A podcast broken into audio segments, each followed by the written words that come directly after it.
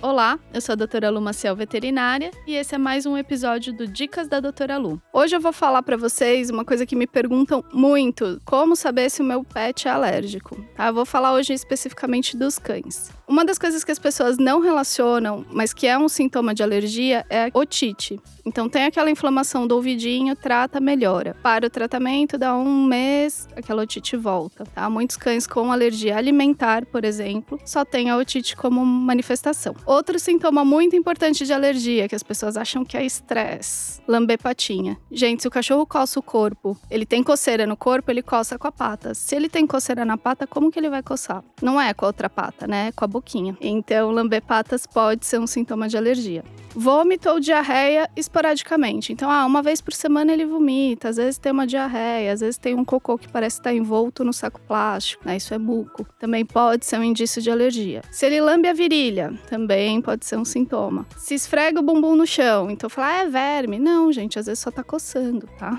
Então, isso pode também ser um sintoma de alergia. E se ele coça o focinho e os olhinhos, então ao redor da boca e os olhinhos. Ele pode fazer isso com a pata ou pode esfregar também no tapete, no sofá. Tá? Então, nem sempre eles estão limpando a boca depois de comer.